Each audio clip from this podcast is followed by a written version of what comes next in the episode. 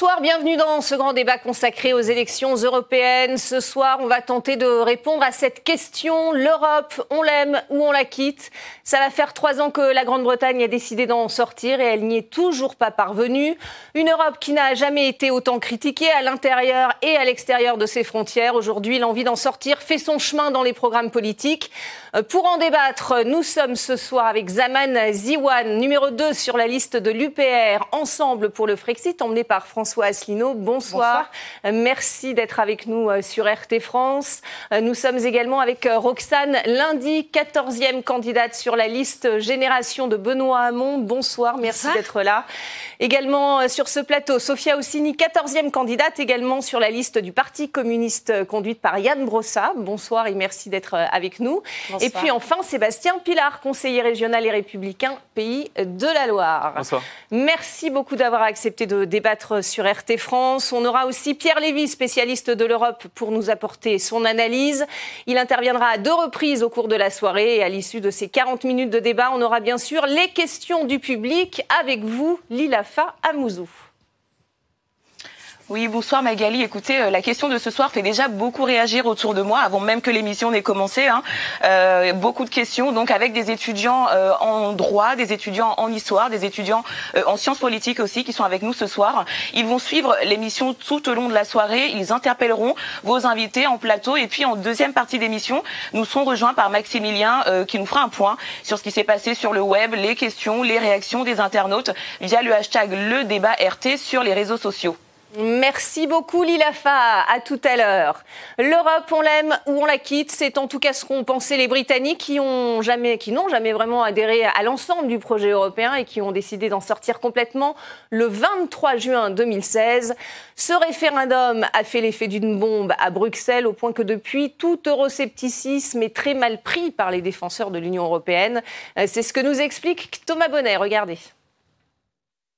Lorsqu'ils ont glissé leur bulletin dans l'urne en 2016, les Britanniques ne se doutaient certainement pas que leur choix mettrait autant de temps à être appliqué. Revenons un peu en arrière. Le 23 juin 2016, une majorité d'électeurs britanniques se prononce en faveur d'une sortie de l'Union européenne. Un mois plus tard, Theresa May est nommée première ministre du Royaume et moins d'un an plus tard, le processus du Brexit est lancé. Mais depuis ce jour, les discussions avec Bruxelles patinent et les divisions au sein du Parlement britannique ralentissent la mise en application du Brexit. Les sommets européens, les votes parlementaires s'enchaînent sans résultat. Si bien que plus de 1000 jours après le référendum britannique, le Royaume-Uni est toujours dans l'Union européenne, empêtré dans un bras de fer sans fin. Une fois entré dans l'Europe, il paraît très difficile d'en sortir. Mais au-delà de l'exemple du Brexit, c'est plus généralement la critique de l'Union européenne qui semble aujourd'hui impossible. Si vous osez émettre des réserves ou des doutes à l'encontre de Bruxelles et de son fonctionnement, vous serez rapidement taxé de nationaliste populiste. Les eurosceptiques sont souvent diabolisés par les défenseurs de l'Union européenne, accusés de collusion avec la Russie ou de propager des fake news quand ce n'est pas les deux à la fois.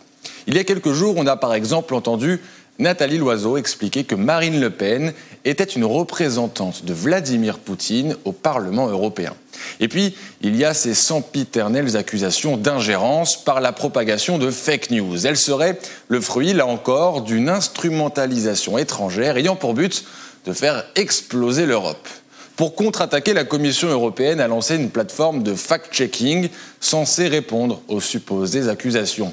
Une agence européenne de protection des démocraties est également proposée dans le programme de la liste Renaissance, une sorte de loi anti-fake news déjà en vigueur en France, mais étendue à l'échelle européenne. Tout un arsenal déployé pour défendre une certaine vision de l'Union européenne et qui en dit long sur la fébrilité et la paranoïa qui règnent à Bruxelles. Et quelle meilleure stratégie pour tenter de fédérer que de se trouver un ennemi commun et on va commencer avec vous, Zaman euh, Ziwan, pardon, compliqué à prononcer, excusez-moi, Zaman Ziwan, sur justement le, fait que vous représentiez euh, l'UPR euh, ce soir, l'Union populaire républicaine, seul parti avec la liste des patriotes de Florian Philippot qui, qui dit qu'il faut sortir de l'Union européenne pour, pour ces élections le 26 mai prochain. Est-ce que l'exemple britannique ne vous a pas échaudé? euh, absolument pas, bien au contraire, il nous prouve encore une fois que l'Union européenne est une dictature qui ne dit pas son nom et qui va toujours à l'encontre de la volonté populaire. Les Britanniques ont voté, c'est non, et comme euh, le met en avant leur slogan, euh, non, c'est non, leave now. maintenant, on voit effectivement qu'il y a un véritable blocage, mais le blocage se situe sur le plan politique et sur le plan démocratique et à, cause de qui? À cause, encore une fois, des européistes qui, comme à chaque fois qu'il y a un référendum en Europe, veulent aller euh, contre la volonté euh, du peuple euh, qui s'est exprimé. Sébastien Pilar, est-ce que vous comprenez cette difficulté, en tout cas, des, Britanniques à sortir ce bras de fer qui se joue en ce moment avec l'Union européenne? Chacun a ses intérêts à défendre, selon vous? Oui, enfin, je pense que si le Royaume-Uni n'est pas encore sorti de l'Union européenne, c'est pas de la faute de l'Union européenne. Enfin, même si peut-être qu'on a voulu donner des leçons dans la perspective, en tout cas, des élections européennes, mais la principale faute revient aux parlementaires européens, aux parlementaires pardon, euh, britanniques qui ont montré un exemple assez catastrophique, en tout cas, dans la manière d'appliquer et de mettre en œuvre le Brexit. Mais... Bah, c'est un accord qui a été négocié par Theresa May avec les, représentants européens. Et les députés ont dû se prononcer effectivement sur, euh, sur cet accord qu'ils n'ont pas jugé satisfaisant euh, de leur, on dit de leur que côté. C'est une dictature qui ne dit pas son nom, c'est dans le sens où l'Union européenne, c'est pas une entité euh, imaginaire qui n'est pas concrète. Elle est composée de tous ces européistes dont fait partie Theresa May, dont fait partie aussi Emmanuel Macron, et qui veulent absolument renier la volonté populaire. Là, on voit effectivement l'exemple avec les Britanniques, mais on a assisté à ça aussi en France en 2005, quand en 2007, Nicolas Sarkozy est allé à l'encontre, encore une fois, de la volonté des Français qui avaient voté à 55% non contre le traité euh, pour une constitution pour l'Europe. Sauf que pour euh, Nicolas Sarkozy, c'est un petit peu différent quand même parce qu'il a été élu président de la République en ayant ça dans son programme, en disant qu'il allait justement remettre ce sujet sur la table avec un débat parlementaire. Donc vous ne pouvez pas, et les Français l'ont élu président de la République à l'époque, en ayant euh, parfaitement conscience qu'ils allaient en tout cas avoir un nouveau débat au niveau du Parlement. Non, finalement, cette question qui se pose, qui est parfaitement légitime, l'Europe, on la quitte ou, euh, on l'aime on la quitte Bon, déjà. C'est pas le cas des Républicains. Déjà, je pense que non, mais je dis que la question est légitime comme toute question légitime. C'est-à-dire que et que déjà, il euh, ne faut pas mélanger l'Europe et l'Union européenne. C'est un premier. L'Europe est une géographie. Oui, euh, quand on dit Europe ici, c'est J'avais bien hein. compris. Voilà. ça, fait le jeu des européistes et c'est. Et, que le deuxième point que je voulais mettre en avant, c'est que cette simplification à outrance du débat, et finalement, est-ce que ce ne serait pas justement une manière de rentrer dans le jeu d'Emmanuel Macron qui voudrait dire que finalement, euh, on ne peut pas débattre sur l'Europe d'une manière, je dirais, élaborée et non manichéenne, avec du blanc ou du noir, ou des libéraux d'un côté, des illibéraux de l'autre, ou euh, des progressistes ou des conservateurs de l'autre? Le, troisième point, je pense que euh, finalement, de prôner euh, le, comment la, sortie de l'Union européenne, euh, alors même qu'on n'a jamais essayé sérieusement de la refonder, sérieusement de la réformer, de la réformer, est-ce que ça ne serait pas finalement à l'image de la classe politique bah, parfois française, un abandon, une résignation de la classe politique. Et que finalement, lorsque il est très facile de jeter quelque chose à la poubelle en disant que ça ne fonctionne pas, en revanche, il est peut-être beaucoup plus difficile de pouvoir se retrousser les manches avec les personnes de bonne volonté pour pouvoir la réformer. Et c'est toute la question et les enjeux des prochaines. Euh, absolument. Et le, et le, dernier point que je voudrais juste mettre en avant, c'est que euh, de laisser sous-entendre que l'Union européenne serait euh, la source de tous les maux de la société française, de notre pays, des Français, est-ce que finalement ce ne serait pas l'argument général, presque miraculeux, laissez entendre que quitter l'Union européenne, ce ne serait pas la solution miracle pour résoudre l'ensemble des problèmes des Français Ce qui est faux. Est-ce que finalement sortir l'Union européenne, ça serait euh, faire baisser le chômage? Évidemment que non. Est-ce que euh, finalement euh, la source de nos problèmes n'est pas dans les déficits publics? Est-ce que sortir de l'Union européenne, ça ferait baisser les déficits publics? Évidemment que non. Est-ce que on ne peut pas, en étant dans l'Union européenne, remettre l'autorité au cœur de notre politique nationale Évidemment que oui. Est-ce que sur l'immigration, est-ce qu'on ne peut pas, euh, je dirais, euh, euh, la réformer de l'intérieur La réformer de l'intérieur, et puis surtout, non, non, surtout ça, c'est qu'aujourd'hui, l'Union européenne ne nous empêche pas de réformer notre pays. Et que finalement, la meilleure manière de, de, de, de, enfin de, de mettre de côté tous les maux de notre pays et d'éviter de, de parler des problèmes de fond, c'est justement d'avoir cet argument général qui est de dire que tous les maux de notre pays seraient résolus en sortant de l'Union européenne. Juste Zaman Diwan, très vite, et après je laisse la parole à votre euh, voisine. Je voudrais rebondir sur ce que vous venez de dire. Il est faux de dire que nous n'avons pas essayé de réformer et de changer euh, l'Union européenne.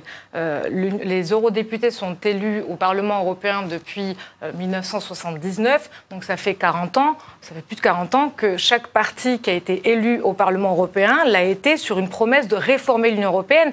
Et 40 ans après, on en a encore à avoir le même débat. L'Union européenne est-elle réformable? Je veux dire, il y a un moment donné, moi je suis la première, euh, si on était 40 ans en arrière, à me dire, bon, ben, pourquoi pas Peut-être qu'on peut euh, sauver encore les meubles. Mais 40 ans après, est-ce qu'il n'est pas temps justement d'ouvrir les yeux et surtout d'être véridique, de dire la vérité aux Français Elle n'est pas réformable. Et on va voir au cours du débat pour quelles raisons elle ne l'est pas. Alors, et pour quelles raisons il vaut mieux en sortir dans l'intérêt des Français.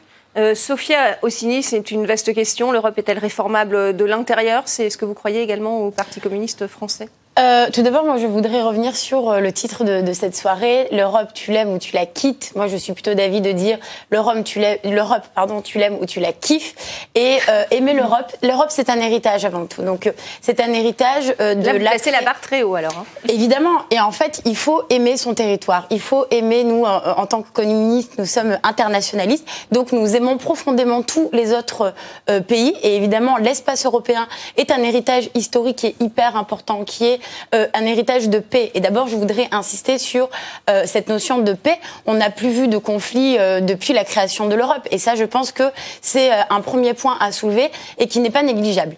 Évidemment que la situation actuelle de l'Europe est loin d'être satisfaisante et que euh, l'Europe des banquiers, euh, moi je l'oppose à celle des gamins des quartiers. Et nous, ce qui nous importe, et c'est pour ça qu'on a appelé notre liste l'Europe des gens, c'est euh, de répondre en fait à la crise qu'on vit actuellement, qui est simplement une crise de la représentativité.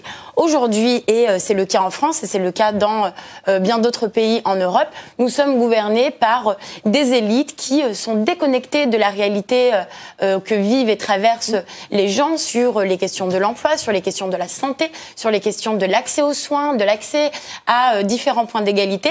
Et je pense qu'il faut rester évidemment à l'intérieur de l'Europe pour pouvoir impulser en fait des démarches et euh, être euh, dans une démarche en fait de niveler par le haut, de niveler en fait avec de nouveaux droits et par exemple avec la proposition de la clause de l'européenne la plus favorisée, qui est un, un projet qui a été porté il y a maintenant 12 ans par Gisèle Halimi avec un consortium euh, de scientifiques, de chercheurs, etc. Et euh, qui a un projet hyper complet, qui travaille véritablement sur euh, tous les points, à la fois l'accès à l'IVG, à la fois l'égalité femmes-hommes, l'égalité salariale, le congé parental. Et on voit bien que c'est en impulsant des dynamiques telles que celle-ci qu'on va arriver à transformer l'Europe de l'intérieur, mais avec des vrais gens et pas avec des élites qui sont déconnectées de la vie quotidienne des gens. Alors vous nous parlez d'une crise de, de représentativité. Roxane lundi, c'est ce que porte aussi euh, euh, votre parti que vous représentez, Génération. Euh, la gauche aussi est éclatée, la gauche aussi est, divisée entre les eurosceptiques et, ceux qui, qui sont les partisans de l'Europe. Tout à fait. Alors moi, je partage complètement cette analyse. Euh, je suis euh, tout à fait d'accord. Aujourd'hui, euh, le problème, ça n'est pas l'Union européenne. bien sûr qu'il va falloir la transformer. Le problème, ce sont les élites qui se sont emparées de l'Union européenne et du projet européen. alors, je vous entends dire on va la transformer, mais, pour moi, ce que, de ce que j'entends, c'est qu'il n'est pas possible, en tout cas, de modifier des traités. Donc, ça va être extrêmement compliqué quand même. Il faut mener le combat aujourd'hui pour aller transformer ces traités. Il faut aller les changer, ces traités. Pourquoi elle n'a pas été réformée Très clairement. ces 40 dernières années Alors, vous parce qu'il y a eu des hold-up. Tout simplement parce qu'en fait, aujourd'hui, les politiques en France sont des libéraux. Depuis des années, nous avons des libéraux au pouvoir. Donc forcément qu'ils n'ont pas été transformés l'Union européenne, forcément qu'ils n'ont pas été portés le combat pour changer les traités, tout simplement parce qu'ils étaient d'accord. Et moi, j'aime bien quand on dit que euh, finalement Nathalie Loiseau et M. Macron euh, seraient pro-européens. C'est faux. S'ils étaient pro-européens aujourd'hui, ils relèveraient le défi, ils se relèveraient les manches et ils iraient changer l'Union européenne parce que l'Union européenne telle qu'elle existe aujourd'hui est condamnée. Pourquoi? Parce que pour beaucoup, aujourd'hui, l'Union européenne, qu'est-ce que c'est? C'est euh, finalement euh, l'austérité qui nous impose la fermeture des services publics, qui nous impose la disparition des petites lignes de train, la fermeture des écoles et qui aujourd'hui légitime les pires politiques d'austérité et libérales qui forcément se font à nos dépens. Donc quand on est pro-européen, on est critique et on défend le projet européen. Et moi, je suis d'accord, le projet européen, c'est un projet de paix, c'est un projet de solidarité, de coopération D'ailleurs, je tiens à le dire. Avec plus de euh, participation du, peuple Tout à fait. Il faut une plus grande démocratie. Il faut arrêter de se faire confisquer le projet européen par ces élites technocratiques. On l'a vu avec le cas de la Grèce. Moi, je suis très fière à Génération de travailler avec Yanis Varoufakis. On soutient qu'il soit président aujourd'hui de la Commission européenne pour vraiment faire bouger les choses. Il faut que cette Union européenne, elle se fasse pour les gens. Et c'est vraiment là qu'est le combat, euh, selon moi. Et d'ailleurs, je le dis, mais vraiment, l'hypocrisie d'Emmanuel Macron quand il a parlé de l'Aquarius, en allant jusqu'à dire qu'il n'allait pas accueillir, euh, sauver des vies tout simplement des migrants qui étaient sur l'Aquarius parce qu'il fallait une réponse européenne, faisant la même politique que Salvini, disant la, la combattre mais faisant la même politique que Salvini. Finalement, c'est pas ça défendre l'Europe. Aujourd'hui, c'est ce même Emmanuel Macron qui s'oppose à ce qu'il y ait une véritable politique migratoire de solidarité et d'accueil en Europe. Donc moi, je le dis, s'il était pro-européen, eh ben chiche, il aurait une ambition européenne, ce qui n'est pas le cas. Donc nous sommes les vrais pro-européens parce que nous voulons la transformer. Et oui, nous pouvons la transformer. Il s'agit de courage et de volonté politique et de sincérité des convictions aussi. Alors, Ziwan. Oui, je voudrais revenir sur ce qui vient d'être dit de part et d'autre. Donc la première des choses, c'est que je suis ravie de voir que vos deux partis partagent également les analyses de l'UPR sur la situation de l'Union européenne. Je pense que les, symptômes sont analysés plus ou moins de la même manière par tout le monde. Hein. Voilà, c'est-à-dire que le diagnostic mm. euh, de la maladie de l'Union européenne est à peu près le même chez tout le monde. C'est le remède qui est proposé aux Français, euh, qui est soit inexistant, soit existant. Et à l'heure d'aujourd'hui, je voudrais replacer ce débat. Il ne s'agit pas d'élections nationales. Et je comprends tout ce que vous venez de dire. Et je vous rejoins sur euh, l'aspect ultralibéral de notre gouvernement et de nos politiques successives en France. Mais il s'agit là d'élections européenne, on va envoyer des eurodéputés qui n'auront pas la faculté de changer l'Union européenne. Et je tiens à ce que les Français qui nous écoutent et nous regardent ce soir, quand ils euh, éteindront leur télé, se rappellent de ce fait-là. Et la deuxième chose, c'est que vous mettez en avant effectivement que l'Union européenne a fait prospérer euh, la paix en Europe. Encore une fois, je suis désolée, ce n'est pas vrai. C'est la dissuasion nucléaire qui fait prospérer. Tout à fait, c'est la dissuasion nucléaire. C'est la dissuasion nucléaire. La preuve, étant, la preuve étant, il n'y a pas de guerre sur le terrain militaire entre pays développés depuis. Euh, euh, depuis l'apparition de la bombe nucléaire. Autre chose, euh, en tant qu'humaniste, justement, je trouve ça assez étrange de défendre notre appartenance à l'Union européenne qui nous met sous la tutelle de l'OTAN à travers l'article 42 du TFUE. Est-ce que vous, Alors, on en parlait. Je termine juste une petite chose. L'OTAN, euh, c'est quand même l'OTAN qui nous engage dans des guerres illégitimes à travers le monde en notre nom, alors qu'on n'a rien demandé, et uniquement dans l'intérêt des Américains qui, qui, qui contrôlent l'OTAN. Juste sur la méthode. Êtes-vous êtes euh, pour euh, combattre aujourd'hui euh, le gouvernement d'Emmanuel Macron? Tout à fait. Tout à fait. Eh bien, moi, je suis pas d'accord avec sa politique. Monsieur Macron, je suis une femme de gauche, je suis écolo, je suis pour la solidarité, l'humanisme, donc tout ce qu'il ne fait pas. Pour autant, on est sous une cinquième République et je suis contre la cinquième République. Je pense que c'est aussi ce qui est à l'origine, malheureusement, Alors de beaucoup de dans des, dans, des, dans des problématiques nationales. non, je dis ça précisément parce que je tiens à faire le parallèle. Je suis contre cette cinquième République, mais je me bats pour qu'on arrive au pouvoir pour un jour passer à la sixième. Eh ben, c'est pareil en Europe. Alors, on va regarder juste, un, juste on va regarder un, sondage et je réagir parce qu'il nous reste trois minutes exactement petit point. Je, très très rapidement. Alors, ce que nous nous déplorons à l'UPR, c'est que à l'heure d'aujourd'hui, la situation de crise dans laquelle se retrouve la France, c'est à la fois à cause des gouvernements successifs ultralibéraux, c'est une chose, mais à la fois aussi à cause des partis d'opposition qui ne jouent plus leur rôle. Ah la preuve étant, l'UPR a proposé à solliciter, l'UPR a sollicité vous regardez pas les bons partis d'opposition. D'une, vous ne regardez pas les bons partis d'opposition députés de l'Assemblée nationale pour destituer, pour lancer la procédure de l'article 68 de la Constitution pour destituer Emmanuel Macron. Alors là, on est dans des problématiques nationales. Excusez-moi, on va avancer sur, euh, sur les enjeux européens. à poser, madame. Voyez, vous faites comme, comme, la République en marche et le Rassemblement national, vous en faites un, un, débat national. On va regarder un sondage à présent euh, réalisé en octobre 2018. Euh, seuls 24% des Français considèrent que l'Union européenne offre plus d'avantages que d'inconvénients. 38% pensent qu'elle présente davantage d'inconvénients et 38% y voient autant d'inconvénients que d'avantages. Euh, donc c'est la même chose. Les Français ne sont pas vraiment euh, satisfaits de cette Union européenne, même si la plupart veulent rester dans l'Union européenne. Euh, L'Union européenne doit-elle davantage écouter les Français, Sébastien Pilar? Je suis assez surpris par ces, déjà par les débats qui viennent d'être avoir lieu, parce que finalement, on rentre dans des grandes considérations libérales, euh, illibérales. Euh, enfin, la question, c'est finalement quelles sont les réponses que l'Europe peut apporter aux citoyens?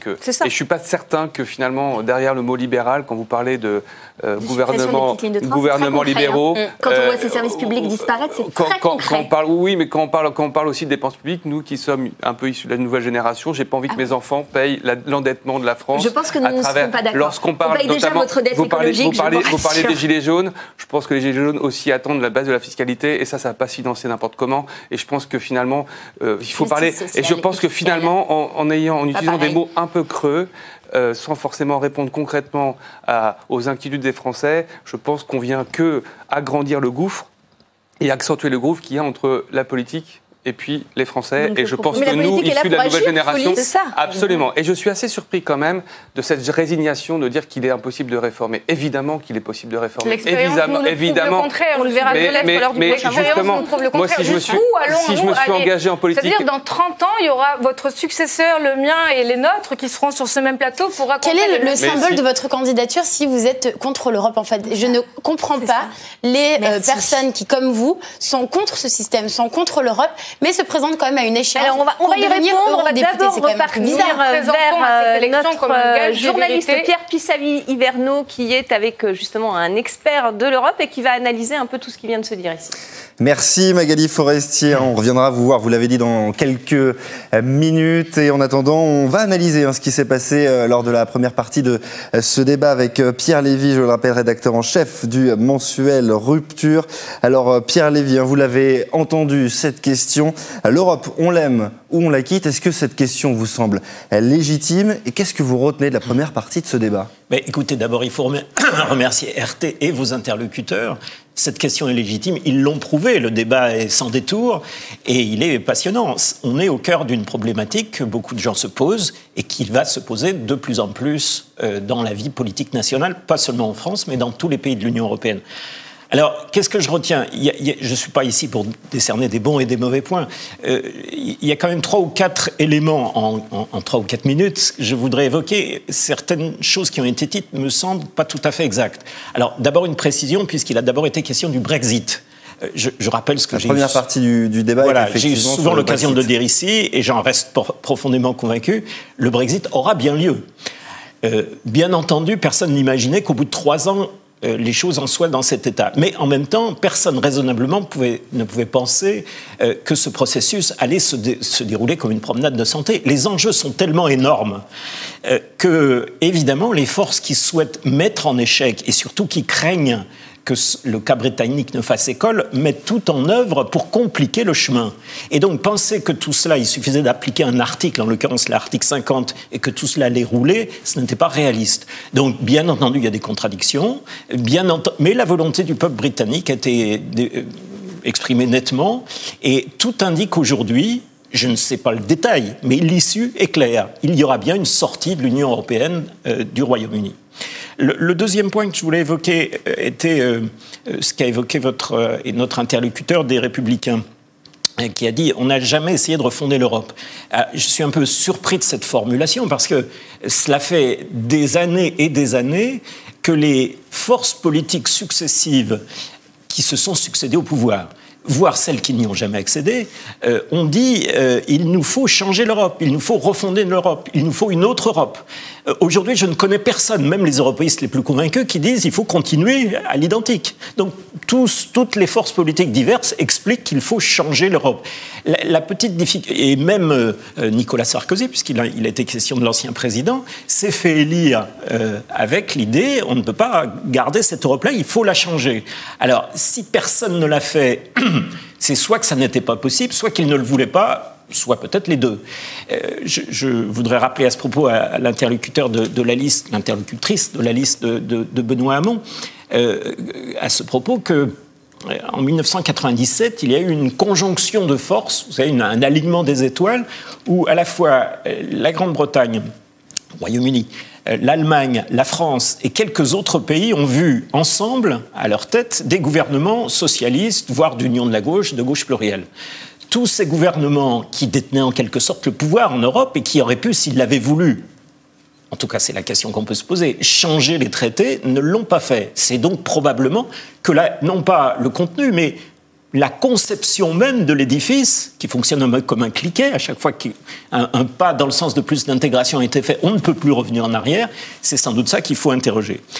Enfin, il y a un élément qui a été évoqué sur la, guerre et la peste, évidemment une question essentielle, sensible à tout le monde. Euh, je ne crois pas qu'il soit exact euh, de dire que depuis que l'Union européenne existe, euh, elle a connu une ère de paix. Euh, sur le continent européen, il y a eu, à la fin des années 90, début des années 2000, des affrontements massifs, sanglants, notamment dans les Balkans, dans l'ex-Yougoslavie, et dans laquelle, si ce n'est l'Union européenne escalité, en tout cas les pays, nombre de pays qui en faisaient partie, portent une lourde responsabilité. Donc l'Union européenne, c'est difficile de, dire honnêtement, factuellement, euh, qu'elle a apporté de la paix.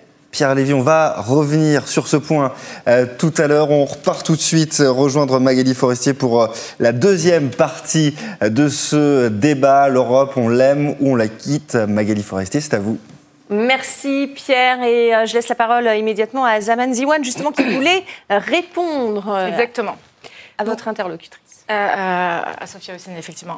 donc, ce que j'aimerais dire et ce que j'aimerais expliquer aux Français aujourd'hui, c'est que l'UPR a été créé parce que nous avons constaté que les partis traditionnels français, que ce soit de qui vont de l'extrême gauche à l'extrême droite, en passant par le PS et euh, l'UMP, les républicains, euh, ont été incapables d'agir au niveau euh, européen et acceptent de faire allégeance aux politiques qui nous sont dictées par Bruxelles. C'est la raison pour laquelle l'UPR aujourd'hui est le véritable et seul vote utile pour ces prochaines élections. Est-ce que nous, je suis désolée, je suis navrée, mais nous sommes le seul parti honnête qui respectons euh, les Français en leur disant que ces élections et que les eurodéputés ne changeront rien. Alors, donc, et donc vous enverrez des eurodéputés qui ne changeront rien. Non, mais qui iront dénoncer, qui iront ah. dénoncer les lobbies, qui iront expliquer aux Français pourquoi. Mais vous faites quand même le jeu de l'Europe, ça n'a aucun sens, chère madame, ça n'a pas, de sens. La deuxième chose, c'est que nous, Nigel Farage a permis aux Britanniques euh, d'obtenir un référendum et la sortie de l'Union européenne parce que justement, il a, eu la parole, il a eu la parole au Parlement européen. Nous allons mettre un coup de pied dans la fourmilière que sur laquelle vous vous êtes endormi depuis plus de 40 ans. Alors, alors aussi répond, juste, je, je, réponds rapidement. Euh, D'abord sur les traités dont on Excusez-moi, qu'a fait le Front de gauche Mais ça n'a rien, à voir avec le Front de gauche. Quoi ça n'a rien à voir avec le Front de gauche. quoi avec ces quatre députés Madame, vous avez eu l'occasion de parler, laissez-moi répondre. Sur la question du Front de gauche, c'était nous, ben justement, parlons d'Europe. Moi, je crois beaucoup en le travail de partenariat.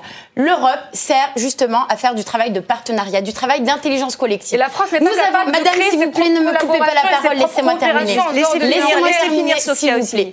Laissez-moi finir.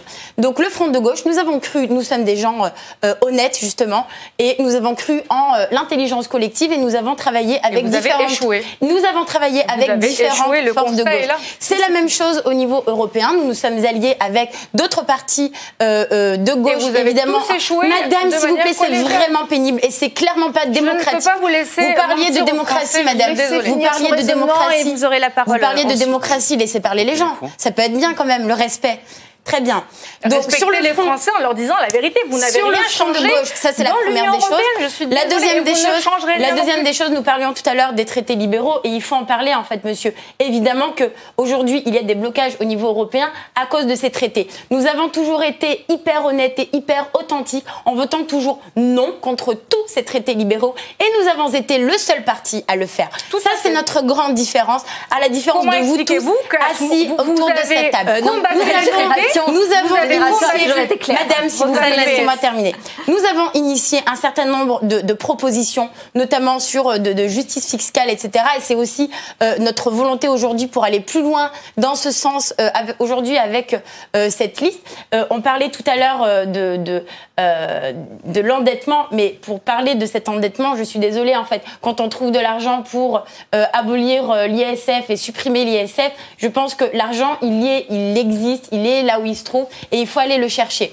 Maintenant, quand on est capable justement de mettre en place le prélèvement à la source, nous, ce qu'on propose, c'est de mettre un, prélèvement à la source au niveau européen sur les multinationales. Ce n'est pas normal que ce soit toujours les plus petits qui paient. Et ça, c'est notre démarche, c'est le projet qu'on va porter et sur lequel on ne lâchera rien. Qu'on ait un député, qu'on ait dix députés, qu'on en ait 100, eh bien, on ira jusqu'au bout. En tout cas, il faut effectivement une majorité de, députés pour pouvoir peser au sein de, ce Parlement européen. Euh, Roxane, lundi, vous avez choisi de partir euh, finalement tous les, partis de gauche euh, en ordre dispersé pour, pour cette élection européenne. C'est le bon moyen de gagner, selon vous? Écoutez, moi, je, regrette cette division de la gauche. Par ailleurs, je suis très fière d'être dans un, mouvement, dans un parti qui avait proposé une votation citoyenne pour essayer de, faire l'union. Elle n'a pas pu aboutir, j'en prends acte. Toujours est-il que demain, au Parlement européen, bien sûr, il faudra envoyer un maximum de combattantes et de combattants qui ne céderont rien face au lobby. Et là-dessus, il faut être très clair. Aujourd'hui, l'un des gros problèmes aussi, c'est la présence et l'omniprésence de lobby industriel. On a beaucoup parlé, effectivement, mais est-ce que, votre parti, votre liste, en tout cas, pourra bah faire le poids vis-à-vis de, tous ces, ces, partis européens, hein, puisqu'il s'agit d'une échelle européenne? Moi, je vais vous dire les choses. C'est un combat politique. C'est un combat politique, c'est aussi un combat sur le terrain des valeurs et des idées. Oui, aujourd'hui, il va falloir reconquérir vraiment sur le terrain des valeurs. Parce que quand je vois que les libertés fondamentales sont menacées, que les droits humains reculent dans l'Union européenne, que finalement aujourd'hui, dans l'Union européenne, si vous êtes un État qui ne respectez pas la règle du 3% de déficit, pourquoi 3, pourquoi pas 4, pourquoi pas 2, on ne sait pas, vous pouvez être condamné. Par contre, vous n'avez aucune condamnation si vous ne respectez pas le droit à l'IVG pour les femmes. Sur ce terrain-là, nous irons mener la bataille. Et nous arrivons à créer des espaces de convergence. Et moi, je le dis, et par ailleurs, il y a des députés communistes euh, très bien euh, au Parlement européen, avec lesquels travaillent les députés Génération. Euh, c'est le cas aussi avec des écologistes, avec l'ensemble de la gauche et des écologistes, dans le Progressive Caucus. Et on arrive à obtenir des victoires. Et très concrètement, aujourd'hui, on a un député européen Génération, Guillaume Ballas, qui se bat tout simplement pour augmenter le SMIC partout en Europe. C'est ça le sens à donner au projet européen, c'est de réussir à créer un espace de coopération et de solidarité entre les plus pauvres partout. Parce que moi, quand il s'agit de défendre les droits des femmes, je ne regarde pas la nationalité. je me bats autant, vous vous je me bats autant pour le droit à l'avortement des Irlandaises et des Polonaises Français, que pour celui des Françaises. En tout cas, la différence entre nous, moi, je ne trie pas dans mon humanisme. En tout cas, dans, dans, ce scrutin, il y a un élément cherchant à défendre les intérêts des Français. Je tiens quand même à reprendre ce qui vient d'être dit. Il y a une vraie différence. Il y a en Europe, au Parlement, il y a 35 lobbyistes pour un seul euro député. J'aimerais bien savoir comment Guillaume Ballas, comment les 3-4 députés clairement, que vous eh bien, très clairement, sur Guillaume Ballas, puisque je réponds juste sur Guillaume Ballas, j'y répondais. Très facilement. Les je commence sur Puisque vous parlez des lobbies. Monsieur Ballas, justement, est très en pointe sur les questions de l'interdiction des pesticides et notamment du glyphosate. Eh bien, il a été montré, tout simplement, que l'enquête sur la dangerosité du glyphosate était tout simplement une étude tirée de Monsanto, parce qu'il a été vigilant, parce qu'il combat les lobbies au quotidien, parce qu'il est clair sur ses Alors on n'est pas sur cette... Concrètement, nous allons interdire le glyphosate, ce qui n'est pas le courage du gouvernement actuel. Vous parlez des lobbies en Europe, nous, avons les mêmes Alors on va passer, on va passer, on va passer au débat, parce que là on, part sur des thématiques de l'Union européenne, nous aurions les mains libres, nous, nous, aurons l'indépendance et la souveraineté qui nous permettront d'interdire le glyphosate. Vous devez lutter contre Monsanto en France aussi. Hein. Alors il y a, il y a une donnée en tout cas pour, pour euh, ce scrutin du 26 mai, c'est la montée des, des eurosceptiques euh, qui pourraient faire des, des scores sans précédent. Euh, regardez, c'est le cas notamment en Italie avec le parti de Matteo Salvini qui est en tête des sondages. En France, il y a Marine Le Pen qui est maintenant au-dessus du parti La République en marche avec 24% sondage réalisé aujourd'hui. C'est la même chose pour l'Allemagne, la Pologne, la Hongrie de Viktor Orban ou bien l'Estonie. ça fait beaucoup d'eurosceptiques à Bruxelles si ces personnes, évidemment, si ces listes obtiennent les scores qui, sont annoncés dans les sondages. Est-ce que cela aura un impact sur euh, l'Union européenne, Sébastien Pilar? Évidemment, c'est le jeu euh, de toute démocratie. le Parlement euh, va changer de, les, votes, les votes des Européens et notamment des Français va, en tout cas, je l'espère, changer et avoir un impact directement sur l'Union européenne.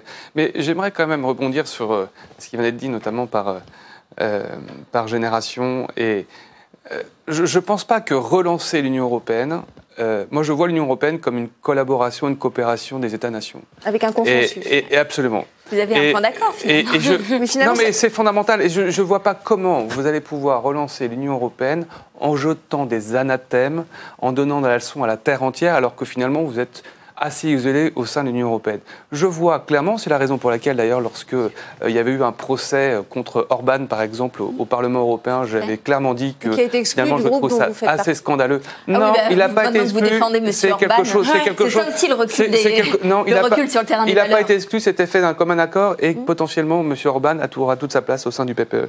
Et Moi, ce que, je, ce que je dis, ce que je dis, ce que je dis foncièrement, c'est que je suis. Vous pouvez être pour ou contre la politique d'un monsieur Orban ou de quelque politique que ce soit. Très bien, c'est votre choix et vous avez raison de le dire si c'est votre choix. en revanche, en revanche, Madame, non mais laissez-moi euh, terminer. Je vous dis juste que vous avez aucune leçon à laisser à Monsieur Orban parce que tout simplement vous n'êtes pas hongrois hongroise, pardon, en l'occurrence. Mais on est des êtres et, et, que, et que, et que je vous dis clairement que l'Union européenne se construit sur des peuples qui sont, reposent sur des États-nations hein, et qu'il n'existe pas de nation Mais européenne. ça ne nous empêche pas Et donc finalement, moi je vois ça On comme peut une sortir collaboration. Votre passeport, monsieur, je vois, il est je écrit vois, Union européenne, République française. Mais vous pouvez ne vous pas... êtes au même titre Mais français et européen. voulais... C'est faux de dire cet argument n'est pas valable. Je vous laisse laisser parler et euh, je dirais, euh, je vous dis juste qu'aujourd'hui, en tout cas, la bonne manière pour relancer l'Union européenne, c'est tout simplement de respecter les peuples et de respecter ces élus qui représentent ces peuples. Et que de ne pas donner de leçons à la terre entière, jeter des anathèmes sur des personnes qui ont été élues démocratiquement. Qui vous êtes pour juger Pierre-Paul Jacques dans l'Union européenne. Je pense, je termine juste, je pense que moi, la manière de relancer l'Union européenne, c'est justement de faire levier sur ce qui nous rassemble. Qu'est-ce qui nous rassemble? Ce sont des projets. Vous trouvez les points parlons, communs finalement Parlons des projets, parlons de la recherche, des, des parlons du positif, parlons, parlons par exemple parlons de l'industrie. Chez moi, dans les Pays de la Loire, par exemple, il y a une grosse, belle entreprise qui s'appelle les Chantiers de l'Atlantique. Pourquoi est-ce qu'on ne construira pas l'Airbus de la construction navale? On est si fiers d'Airbus lorsque Airbus remporte des marchés contre Boeing. Et, bah, potentiellement, et bah, potentiellement nous pourrions relancer cette collaboration entre des grandes industries. Montons la filière européenne de l'automobile, montons la filière européenne de la recherche. On a vu ce que ça Évidemment, et bah, commençons par ça.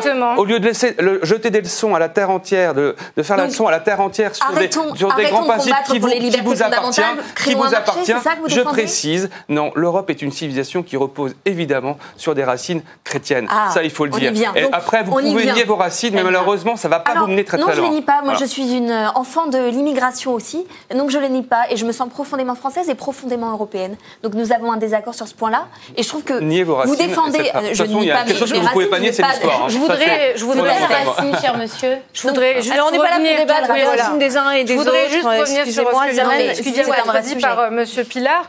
Je le rejoins sur un point, c'est que la France doit absolument recouvrer sa souveraineté, doit pouvoir redevenir maître de ces décisions pour créer des coopérations en dehors du cadre de l'Union européenne. Et c'est bien pour ça que nous proposons d'en sortir, afin d'être libre de choisir avec qui euh, nous allons former le nouvel Airbus, euh, avec qui nous allons euh, créer de nouvelles coopérations industrielles.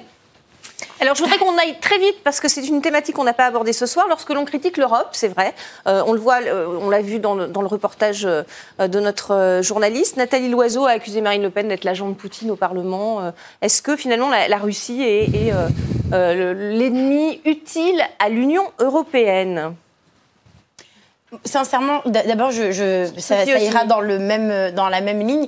Encore une fois, moi, je crois fondamentalement qu'on est toujours plus intelligent quand on fait ensemble que quand on part de son côté. C'est la raison pour laquelle je suis absolument contre une sortie de l'Union européenne. Ensuite, il y a euh, ce, ce, mettre dos à dos, en fait, euh, euh pour moi, les eurosceptiques, tout d'abord, ce sont des gens qui sont profondément racistes, qui sont euh, euh dénués, dénués, dénués, véritablement dénués de valeur. Et je pense qu'on ne peut pas réfléchir l'Union européenne, pour vous, on est raciste. C'est ça qu'il faut comprendre. Eh bien, très rapidement, en fait, on arrive à des raccourcis tels qu'on les entend. Madame, encore une fois, c'est pénible. C'est pénible. Laissez-moi parler. Non, mais quand vous parlez, Madame, quand vous parlez, tout le monde Quand vous parlez, écoutez-moi. Vous insultez tous les Français qui sont pour le Brexit. Je ne peux pas vous laisser faire ça. Parce qu'il y a des. Merci. Il y a des raccourcis très rapides qui sont faits et on les a entendus à la fois de la part de Nathalie Loiseau, à la fois de la part de certains républicains et à la fois de la part du Rassemblement national. Aujourd'hui, il n'y a plus de frontières hermétiques dans ces discours-là. Et moi, je suis profondément choquée d'entendre dire, par exemple, que ceux qui ne sont pas invités en Europe n'ont pas le droit d'y venir. Quand on laisse mourir des gens périr en mer, et il faut revenir quand même à la valeur humaine. À un moment donné, nous avons tous ratifié la Déclaration des droits de l'homme et du citoyen, dans laquelle est entériné, dans laquelle est entériné le droit d'aller et venir. Ce droit d'aller et venir, c'est aussi le droit à la citoyenneté. Effectivement, parce qu'on est raciste, les Européens sont racistes envers envers tous ceux qui sont hors de l'Union européenne. Tenir le Maroc a été rejeté. Le Maroc, on a rejeté la candidature de cet espace européen. Nous sommes dans une urgence climatique et demain on va avoir des millions, des millions de réfugiés climatiques. Alors ça c'est aujourd'hui, c'est aujourd'hui, on n'est pas encore une fois, c'est pas un manque d'argent, c'est pas un manque de place. Des immeubles, il y en a plein. Je veux dire l'espace européen encore une fois, il y a des, des vides où on pourrait s'organiser pour pouvoir accueillir dignement les gens, pour pouvoir leur offrir du travail. Roxane Lundi, vous avez la parole. Je suis complètement d'accord avec ce que je viens d'entendre. Moi, je trouve que Donc ces les gens qui sont pour le Brexit en France sont déracinés. Les, les bien débats sûr, sur c'est l'Union une- européenne, D'accord. les débats sur l'Union Comment européenne vous expliquez que l'Europe a rejeté l'adhésion du Maroc? Madame, vous êtes raciste madame, madame, pouvez-vous me laisser vous plaît? finir. Est-ce que je suis eurodéputée? Est-ce que j'ai voté laisser ça? Je ne suis pas eurodéputée, je n'ai pas voté ça. Moi, je suis choquée. Roxane Lundi. au Parlement Je suis choquée par les débats que nous pouvons avoir aujourd'hui. Et quand je parlais d'un recul très grave sur le terrain des valeurs, c'est aussi, un- on peut le constater dans l'ensemble des débats. Quand je vois aujourd'hui que Madame Loiseau prétend être un rempart face à l'extrême droite, alors, que Alors qu'elle le c'est son gouvernement aujourd'hui qui a fait voter la loi asile et migration qui a été dénoncée par toutes les ONG. Là, vous parlez d'une loi nationale. non, non, parce que l'Aquarius, euh, la question de l'accueil et de la du- solidarité Dublin, européenne, madame. tout ça, ce sont des questions profondément européennes. Et s'il y a bien les grands défis de la période Il y, a, il aujourd'hui, y a une politique européenne euh, qui impose des quotas aux fait. États membres. Or, les tout États fait ne sont pas respectés. Alors, Tout euh, à fait comment- choquante. Aujourd'hui, l'Union européenne selon vous? Eh bien, aujourd'hui, moi, je suis pour transformer ces accords qui existent, qui s'appellent les accords de Dublin. Mhm. pour voilà. C'est profondément choquant. C'est ce qui fait notamment que M. Erdogan euh, peut continuer, en tout cas dans son pays, à agir sans qu'il ait la moindre condamnation de la part des pays européens, tout simplement parce qu'aujourd'hui, il contient l'immigration autant que possible et qu'il gère nos frontières. C'est absolument choquant. Faisons le choix de la solidarité et de l'humanité. Il va y avoir des millions de migrants avec les changements climatiques, avec les dérèglements Alors climatiques. jusqu'ici, ça a diminué. hein. Il y a à peu près 250 000. euh, C'était Oui, puisque la- en 2015. Donc, Tout à fait. Donc vous, vous prédisez des, des flots migratoires que personne ne, ne voit Ah, venir alors- pour l'instant. hein, Excusez-moi. Mais aujourd'hui, avec le dérèglement climatique, on sait que ce sont des millions de personnes qui vont être obligées de changer d'endroit. Et euh, en effet, le- les migrants, malheureusement, ont diminué, tout simplement parce que la Méditerranée est devenue la, la frontière la plus meurtrière au monde. Et moi, je, je tiens à le dire, mais aujourd'hui, les grands 300 défis... 000 personnes ont péri en Méditerranée 300 000. et ça je tiens à le rappeler encore choquant. une fois. Et la seconde chose c'est que nous on est là à se plaindre oui on accueille trop de migrants, on en accueille beaucoup moins que l'Allemagne qui sont nos voisins et eux ils, a- ils offrent un accueil beaucoup plus digne que nous ici en France qui sommes quand même le pays des droits de l'homme. Mais cette fois. question doit faire consensus à Bruxelles. Vous êtes d'accord avec ça? Oui, mais qui bloque? Le gouvernement de M. Macron avec Ça le pas système de. Dublin, encore une fois, qui est Voilà. absolument scandaleux, avec Frontex, dont on a, on a transformé Frontex en... Si je je peux juste alors il ne rappeler, faut pas euh, trouver de consensus euh, au niveau de l'Europe. Alors, si Mais vous c'est un voulez accueillir, je euh, pourrais juste sortir de rappeler- l'Europe. Alors, que Non, je pourrais nous juste pouvons rappeler trouver un une petite consensus chose qui a son de- importance J'essaie de, suivre et de, de voir de la cohérence. Je, je voudrais quand même rappeler juste une Alors, petite chose. Et Euh, ensuite, Sébastien Pilar. Ok, nous sommes dans le cadre d'élections qui vont envoyer des eurodéputés français qui représenteront 10% du Parlement européen. Le parle- les députés européens, ce n'est pas moi qui le dis, mais Valérie Giscard d'Estaing, qui a été à l'origine de l'élection Giscard. euh, du département. Excusez-moi, mais bon, reprenez un peu vos, vos livres d'histoire. Il est à l'origine de l'élection euh, des, des eurodéputés au suffrage universel direct. Il l'a dit lui-même très récemment, les eurodéputés, que ce soit même des groupes d'extrême droite qui passent ou autres, euh, n'auront aucune incidence, ne pourront Alors, pas influencer madame, oui, mais la politique de l'Union européenne. Vous n'êtes pas, des lois. vous n'êtes pas éligible à la Commission Madame, européenne, qui est la madame, seule à avoir le monopole vous vous dites législatif. Pas, effectivement, ces commissaires. C'est ça, ça il n'y a que Pour la faire le lien avec ce que nous parlions d'immigration. Sachez que c'est le Parlement européen aujourd'hui qui a obtenu Vous qu'il y ait trompez des visas humanitaires. Ce sont les députés européens. tromper des élections, madame. désolée. On va, on va Vous quand n'avez même pas compris quel était le, non-pouvoir du Parlement européen. Alors Sébastien Pilar, on va y venir justement, le fait de tout, tout le monde est d'accord pour réformer euh, l'Europe, sinon la quitter. Euh, pour la réformer, effectivement, le Parlement n'a pas vraiment les, les pouvoirs de le faire, puisque, euh, puisque c'est le Conseil européen et, et la Commission qui ont en tout cas les pouvoirs d'initier les lois. Enfin, vous savez, je pense que la Commission prend l'espace que le Parlement lui donne, finalement. Parce que si vous avez des parlementaires européens qui souhaitent, en tout cas, recentrer euh, l'Europe sur des domaines de compétences bien précis, sur des projets collaboratifs, sur des projets concrets qui intéressent réellement les Français, je pense que finalement la Commission européenne ne pourra que céder. Moi, je suis assez surpris quand même, parce que lorsque j'entends que l'Union européenne, il y a des quotas de migrants en Union européenne, euh, aujourd'hui, nous, on est très clair dans notre projet, dans notre programme. c'est qu'il est très clair que euh, aujourd'hui, cette compétence est de la compétence nationale. Et que finalement, en fait, vous vous dites qu'il faut refonder l'Europe, mais vous êtes très proche d'Emmanuel Macron dans votre projet. Vous êtes pour une Europe fédérale. Finalement, encore plus d'intégration. Avec- C'est-à-dire que vous allez donner euh, ce levier de l'immigration, les quotas de migrants, à des instances européennes, alors que moi, je suis convaincu que. hein C'est pas vrai, parce que euh, il y a une proposition. Avait imposé, ça n'est pas le cas de oui, Macron, mais ça n'a pas été impliqué et, les, comment dire, les États étaient en, avaient la possibilité de les appliquer ou, ou non. Et que finalement, aujourd'hui, ce qui s'est passé, c'est que même l'État français ne les a pas appliqués. Et que moi, je suis convaincu, en tout cas d'une chose, c'est que cette notion de quota d'immigration est une notion fondamentalement nationale. Pourquoi? Alors vous allez me traiter de raciste, très bien. Mais euh, finalement, tout simplement parce que l'immigration, ça dépend quoi? Ça dépend de l'état économique d'un pays, de l'état social d'un pays, de l'état culturel d'un pays, et tout simplement, ça dépend de la volonté des peuples. Voilà. et donc après, vous pouvez ne pas vis-à-vis des banquiers, vis-à-vis des financiers, que vis-à-vis d'humains qui cherchent simplement à vivre dignement et à s'installer quelque part. C'est quand même on est, on est en train de marcher sur la tête. Non mais arrêtez d'envoyer des slogans comme ça à la tête de tout le monde, parce que c'est assez épuisant. Euh, moi, je sais juste de vous parler. On est dans une Europe qui. Et c'est pas, euh, c'est pas parce que vous allez parler plus fort que moi, vous êtes forcément plus entendu. Hein. Mais euh, en tout cas, moi, ce que je vous dis juste, c'est que ce sujet-là est fondamentalement de la compétence nationale. Donc recentrons les choses. Vous avez tous des engagements. Moi, je suis chef d'entreprise. Lorsque dans mon entreprise, il y a quelque chose qui ne convient pas et qui doit être recentré, on la recentre ensemble. Pourquoi? Pas uniquement parce que c'est idéologique, tout simplement parce que c'est euh, dans le sens euh, des choses. Et donc, euh, et moi, ce que je pense fondamentalement, c'est que les Français attendent qu'on repositionne l'Europe sur des domaines de compétences bien précis et qu'on remette les compétences européennes au niveau national. Et donc, tout simplement. et donc refonder. Pardon Vous cédez sur la question des valeurs. Non, mais si mais une quelle valeur? Mais de quoi? De quoi Mais, de quelle valeur vous parlez? Vous parlez, vous êtes humaniste, par exemple. vous dites humaniste. Euh, vous, vous, pensez, vous pensez, par exemple, ça n'est pas que, Bruxelles, c'est l'ensemble. Vous êtes humaniste. Vous dites que, par exemple, est-ce que vous êtes pour la marchandisation des corps? Est-ce que vous êtes pour, par exemple, la marchandisation des ventres euh, dans le cadre de la GPA Est-ce que vous êtes, vous y êtes ou pas? Voilà. Bah moi, je pense que c'est une vraie valeur européenne qui devrait être saisie par, qui devrait, qui devrait, qui devrait, c'est une vraie valeur humaniste et notamment qui repose sur des racines chrétiennes pour préciser, pour préciser que l'Union européenne aurait toute sa mesure justement pour prendre une belle initiative. On est les seuls à le proposer au sein des Républicains pour avoir une lutter contre la GPA sur le plan mondial. Bah ça, pour moi, ça serait une belle, une belle initiative européenne. Vous disiez tout à l'heure que vous Zaman Ziwan et ensuite on va vers notre aspect la position de l'UPR qui m'apparaît dans ce débat sur l'immigration le seul parti démocratique démocratique, parce que nous, en proposant de sortir de l'Union européenne, nous proposons, nous proposons en, insultant les gens de racistes, nous proposons aux Français donc de récupérer notre souveraineté et de soumettre les questions migratoires à un référendum. Et je constate que les Gilets jaunes, donc déjà le référendum, nous le proposons depuis 2012, depuis 2007 pardon, dans notre programme, ça fait 12 ans. Nous proposons de traiter cette question et toutes les questions sociétales qui sont clivantes.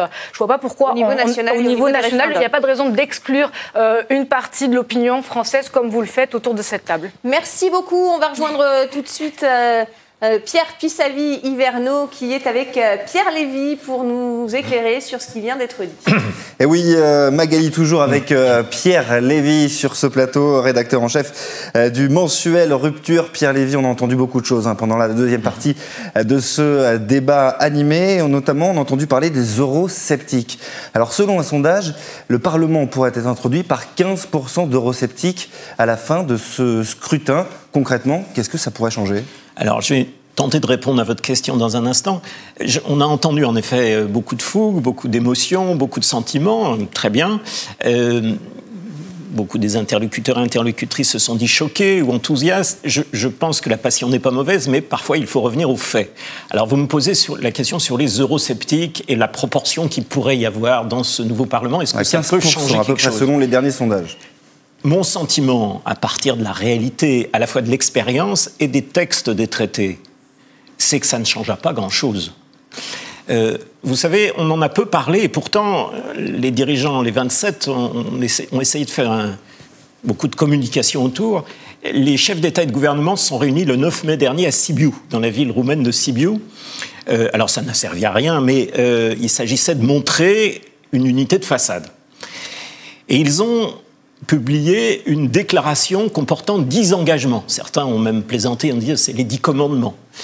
Euh, nous, approfondirons l'union, nous ferons plus pour le marché intérieur, nous surveillerons les, les, sanctionnerons plus.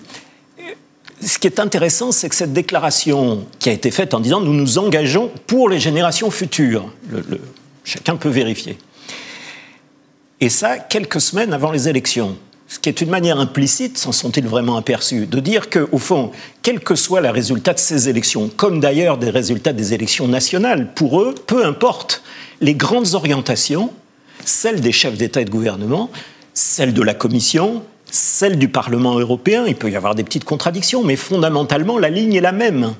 Et donc, quel que soit ce que les gens peuvent voter, et notamment pour le prochain scrutin, les engagements sont déjà pris, nous nous y engageons, ont-ils dit. La deuxième remarque qui m'est venue à l'esprit en écoutant nos interlocuteurs, euh, c'est la question, et peut-être pourront-ils y répondre, est-il légitime pour un pays ou plusieurs pays de l'Union européenne d'avoir envie de faire une politique, de choisir une politique, et donc des dirigeants, différente de celle des pays voisins de faire des choix fondamentalement différents des autres. Est-ce qu'il est légitime d'en avoir le droit ou pas? Parce que euh, j'entendais sur des questions sur lesquelles chacun peut avoir son avis, sur les droits de l'homme, etc., euh, dire il faut sanctionner. Est-ce qu'il est légitime de sanctionner un pays et de sanctionner un peuple? C'est une question qu'on peut, qu'on peut se poser. Fondamentalement, l'Europe n'est pas une idée, une aventure. Fondamentalement, ce sont des traités des institutions, des règles et des normes. Tout ça est un corpus juridique cohérent.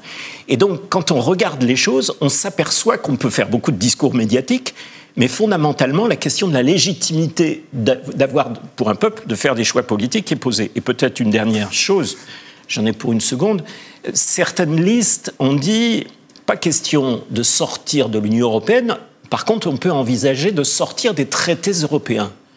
J'avoue que je ne suis pas juriste, mais je suis très surpris de cette affirmation. Quelle est la différence entre sortir de l'Union européenne, comment en gros peut-on ne pas sortir de l'Union européenne tout en restant, tout en sortant des traités européens? C'est pour moi un grand mystère et peut-être nos interlocuteurs ou interlocutrices pourront nous éclairer sur ce point. Merci beaucoup Pierre Lévy d'avoir euh, été avec nous ce soir pour analyser euh, ce débat. L'Europe on l'aime ou on la quitte. On retrouve euh, Magali Forestier pour la troisième partie de ce débat. Merci Pierre et, merci à Pierre Lévy pour son analyse ce soir. On va prendre à présent la direction de, notre studio à Paris où nous attend Lilafa Amouzou pour les questions du public à nos invités. Lilafa, c'est à vous.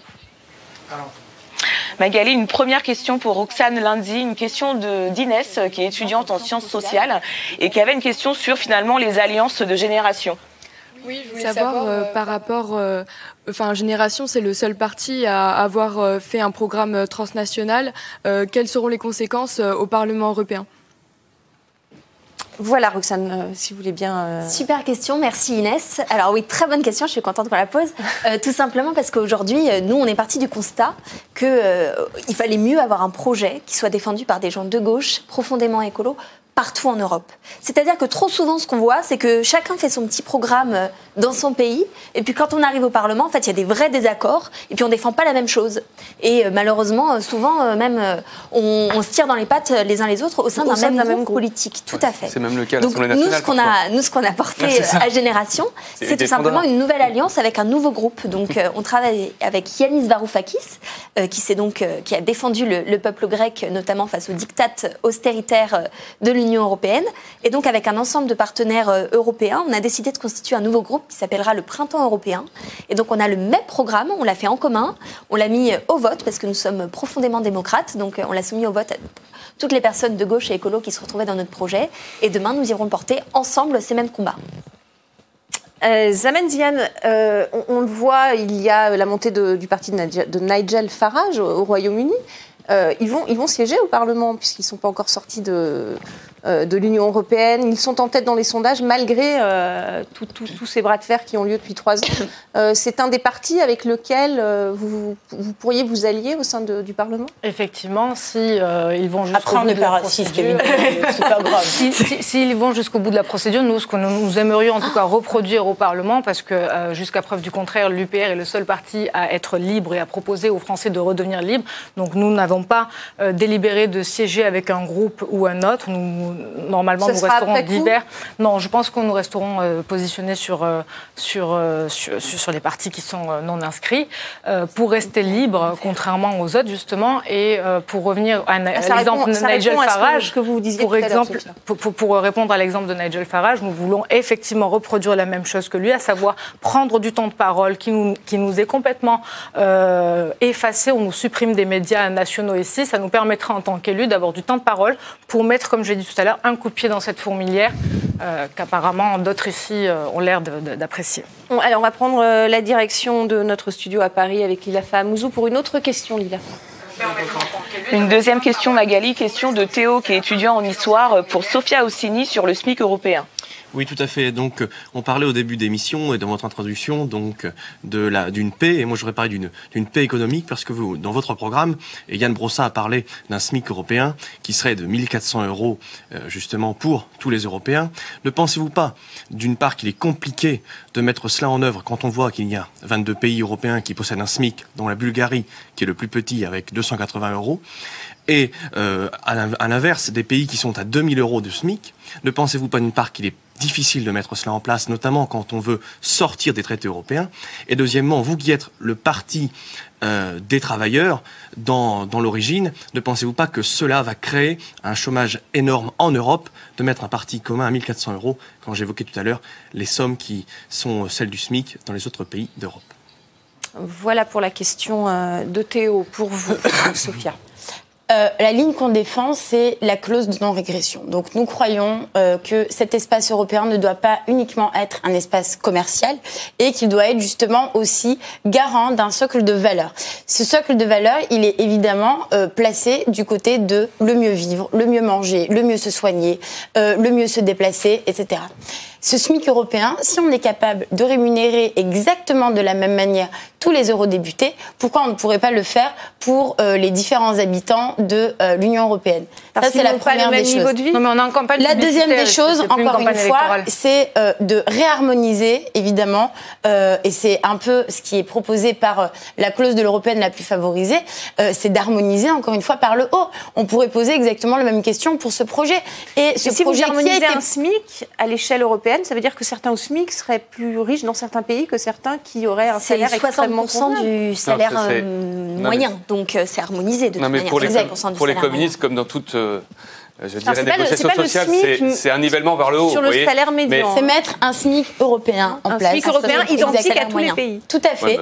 et, c'est simplement dans la même démarche également de euh, mettre en place ce service public européen qui va forcément en fait contribuer à faire en sorte que cet espace européen devienne un véritable espace de liberté pour pouvoir véritablement choisir là où on a envie de vivre, là où on a envie de se déplacer, là où on a envie d'habiter, là où on a envie d'aller en vacances et se permettre justement aussi d'avoir ces vacances-là. Et je rappelle d'ailleurs que un certain nombre de, droits, euh, voilà, comme la sécurité sociale, genre moi j'ai Ambroise Croizat, les congés euh, payés, les comités d'entreprise, les conventions collectives, c'est un héritage communiste. Et donc nous sommes dans cette ligne, nous sommes authentiques encore une fois sur les, valeurs que nous défendons, les, combats, les acquis, les conquis sociaux qu'on a aujourd'hui, on les a durement arrachés et on va aussi arracher ces combats-là euh, au niveau européen. Sébastien, je suis pas sûr que les autres pays européens souhaitent suivre l'exemple français au regard du fait que l'industrie en France, notamment la, la cote-part de l'industrie en France, est en train de décliner de manière fortement. Et, et que l'industrie aujourd'hui, il est de plus en plus difficile de faire fonctionner l'industrie en France au regard de toutes les contraintes, au regard de toutes les charges, au regard de tout le, le, dialogue social en plus dans ça, les cotisations. Et, et, voilà. Donc je, je pense que finalement, vous voulez euh, euh, juxtaposer, en tout cas dupliquer le modèle français dans des pays euh, en Europe de l'Est qui ont des croissances qui sont nettement plus fortes que les nôtres, et je ne suis pas certain qu'ils le souhaitent. Donc, et je pense que le SMIC, finalement, vous parlez à un Hongrois ou, ou un Polonais, je ne suis pas certain finalement qu'ils vous suivent parce qu'ils savent très bien une chose, c'est que ça mettra totalement à plat leur économie et ça va quoi Créer tout tout un chômage de masse.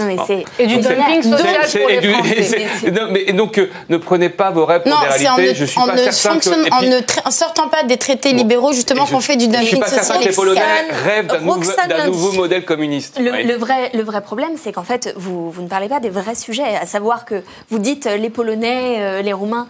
moi, je vous parle des travailleurs polonais et des travailleurs roumains, de ceux qui sont bah, concernés par pas dans une des classes. Non, les, bah, non mais très clairement, je, je, pense en effet que les entreprises qui délocalisent n'ont pas intérêt à ce qu'on augmente le SMIC dans ces pays et profitent du dumping social pour opposer notamment les travailleurs et les travailleuses, les pauvres entre eux.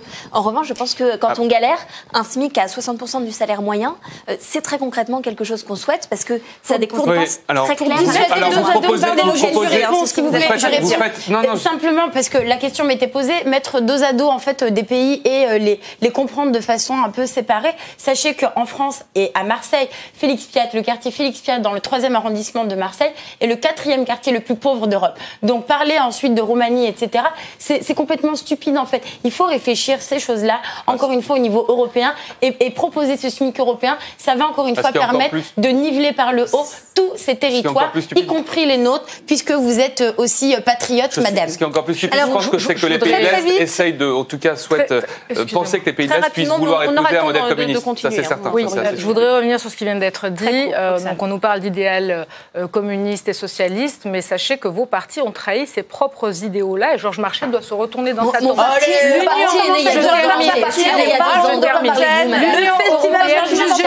Je m'explique. L'Union européenne est à la botte des multinationales. Monsieur vient très précisément de rappeler la parole, Roxane. Désolée, on a des impératifs d'antenne également. Merci beaucoup. On va continuer d'en parler euh, tout, tout, de suite sur euh, notre chaîne RT France sur YouTube euh, pour cette émission spéciale.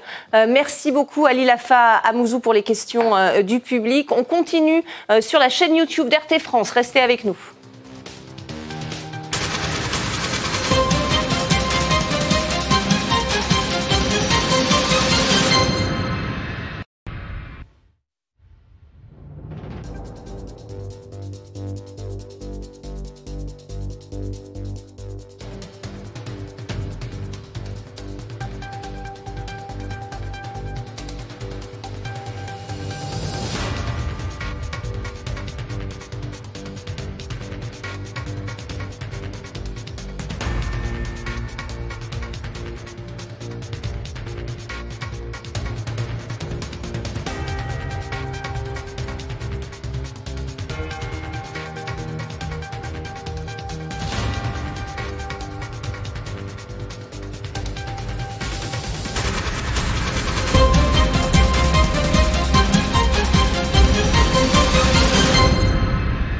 La suite de cette émission consacrée aux élections européennes sur notre chaîne YouTube. Merci d'être avec nous ce soir en temps de répondre à cette question, même si le débat est très large. Ce soir, l'Europe, on l'aime ou on la quitte. Euh, quand on ne l'aime pas, facile, euh, pas facile de la quitter. Certains préfèrent rester et la changer de l'intérieur. On va voir ce qu'en pensent les Français avec vos questions recueillies par notre équipe YouTube, Lilafa Mouzou et Maximilien Delvalle. Il y a encore beaucoup de questions à poser à notre invité. Effectivement, Magali, donc beaucoup de questions dans le public ce soir, mais également beaucoup de questions sur le web, avec Maximilien qui va nous faire un point sur ce qui s'est passé euh, sur les réseaux sociaux tout au long de la soirée. Oui, oui, oui, euh, Lilafa, puisqu'on a beaucoup de questions, euh, notamment vis-à-vis des traités européens. Est-ce qu'ils peuvent être réformés? Euh, Notamment une question qui pourrait s'adresser à Monsieur Pilar des Républicains. on a Joe Content qui nous dit sur YouTube, c'est une illusion de croire que l'Union européenne peut être réformée. Est-ce que véritablement, Monsieur Pilar, aujourd'hui, on peut refondre l'Europe, comme l'affirme votre candidat François-Xavier Bellamy et comme l'affirmait hier François Hollande, par exemple? C'est une conviction. C'est-à-dire que moi, je suis engagé en politique depuis 2013. Si je me suis engagé en politique, c'est pouvoir euh, changer les choses, sans aucune résignation. Et je pense que de, de se dire qu'il est impossible de changer les choses, ça serait un profond abandon, en tout cas, de la, de, de, la classe politique. Et ça ferait, en tout cas, et puis en plus, ça donnerait une petite résonance de lâcheté, je pense. Parce que finalement, lorsqu'on s'engage en quelque chose, on souhaite les réformer. On ne peut pas jeter la poubelle. C'est comme la France. On souhaite réformer les choses. Bah, L'Union européenne, on souhaite aussi la réformer. Je ne vois pas pourquoi on pourrait se dire on voudrait réformer la France et, euh, et dans le même temps, euh, ne pas pouvoir réformer l'Union européenne. C'est complètement absurde. Est-ce que vous entendez aujourd'hui un homme politique ou une femme politique en France dire je ne peux pas euh, réformer la France et donc je voudrais jeter à la poubelle la France. C'est totalement absurde. Et donc l'Union européenne, il faut la réformer. Après, euh, il faut avoir un projet clair, des actions concrètes et, finalement, enfin, arrêter avec ces propositions qui ne verront jamais le jour et être assez pragmatique. Donc simplifier, revoir potentiellement euh, le, périmètre d'action de la Commission européenne, remettre de la démocratie, redonner au pouvoir à ceux qui ont une légitimité démocratique et avoir une vraie collaboration des États-nations. C'est fondamental. Et que finalement, je pense que vous êtes pro-européenne, vous semblez l'être, euh, et finalement, euh, vos méthodes de, donner la leçon, faire la leçon à l'ensemble des peuples européens est la meilleure manière de, enfin, et, le meilleur carburant en tout cas pour, pour, pour, les personnes qui souhaitent la fin de l'Union européenne. Et donc, euh, moi, je suis pour une Europe des projets, et je pense que moi, je me battrai pour l'Union européenne aussi parce que l'Union européenne n'est pas uniquement un marché, c'est aussi une civilisation. Et je pense que le monde attend de nous qu'on puisse porter une voix, notamment sur des valeurs euh, humanistes, des valeurs judéo-chrétiennes, sur des grands, sur des grands principes. Je parlais de la GPA par exemple. Je pense que c'est un, c'est un, c'est un sujet très important et nous devons éclairer le monde. Alors, on va prendre une question euh, avec vous, Lila Famouzou, qui est destinée à, Zaman Ziwan. Exactement, Magali. Cette fois-ci, c'est une question de Christophe euh, qui voulait poser une question sur le modèle du confédéralisme. Absolument. Ma remarque, c'est que j'entends ceux qui disent qu'il n'y a pas de nation européenne, mais avec ce même raisonnement, du coup, est-ce qu'il y a vraiment une nation française? Je ne crois pas, puisque au sein des États-nations comme la France, euh, les populations sont très divisées sur tout un tas de sujets, et même d'un point de vue identitaire. En revanche, on peut peut-être identifier un élément culturel commun à tous les États d'Europe, comme on dit, pas forcément de l'Union européenne, et qui est euh, la volonté de respecter les droits fondamentaux. Et est-ce que sur cette base-là, on ne peut pas euh, conserver une forme étatique de puissance publique qui s'occupe de ça, mais qui a à cœur la subsidiarité, c'est-à-dire de, conserver une multitude de modèles sociaux et une concurrence fiscale, euh, réglementaire entre, entre différents ensembles, euh, afin de rapprocher le plus possible le pouvoir politique du local et même d'imaginer une diversité de modèles en son sein. Merci. bonsoir et merci Christophe pour, euh, pour la question. Euh, je voudrais rappeler une petite chose euh, qui a quand même son importance, c'est que l'histoire de la France, c'est 1500 ans. La France, c'est 1500 ans d'histoire. L'Union européenne, c'est 62 ans. Donc je vous laisse deviner laquelle, enfin, laquelle perdurera dans le temps et laquelle s'effacera tôt ou tard. maintenant, pour répondre à la question donc, sur le fond, effectivement, donc, nous, nous proposons aux Français, l'UPR propose aux Français de sortir de l'Union européenne pour justement euh, se retrouver maître de ces décisions. Euh, maître de ces décisions, ça veut dire aussi donc euh, être en mesure de créer des collaborations, ça veut dire des coopérations industrielles ou même sur plusieurs secteurs avec les autres pays. Notre objectif est évidemment de sortir de ce carcan qui nous enclave dans 27-28 pays pour se retrouver les mains libres d'aller déployer des relations avec tous les pays du monde et nous prenons, nous, le rapprochement avec les pays de la francophonie. Il y a 88 pays de la francophonie dont nous, en tant que Français, nous sommes plus proches que certains autres pays euh, européens. On peut faire les deux. L'un n'empêche pas l'autre. Euh, c'est pas parce que vous êtes dans l'Union européenne que vous ne pouvez pas parler à tous les pays francophones du monde. Alors, on va prendre une autre question. Euh, question des internautes à présent, je pense. Oui, euh, Magali, j'ai une question qui s'adresse à Roxane Lundi euh, de Génération S, euh, un parti qui s'affiche résolument comme pro-européen. Et on a un internaute, Steve Zer, qui nous dit sur YouTube, il n'y a rien en commun dans cette UE. Alors c'est vrai, Madame Lundi, qu'est-ce qui rassemble aujourd'hui la Pologne conservatrice et pro-américaine, l'Allemagne progressiste et plus indépendante, et puis le Portugal socialiste et non aligné, par exemple? Alors, quel est le dénominateur commun selon vous, Roxane Alors, moi, je ne crois pas euh, en l'idée d'une civilisation européenne qui finalement euh, aurait euh, des racines judéo-chrétiennes. Moi, je suis en profond désaccord avec cela. Je pense en revanche que je suis profondément internationaliste et qu'on est profondément internationaliste à Génération.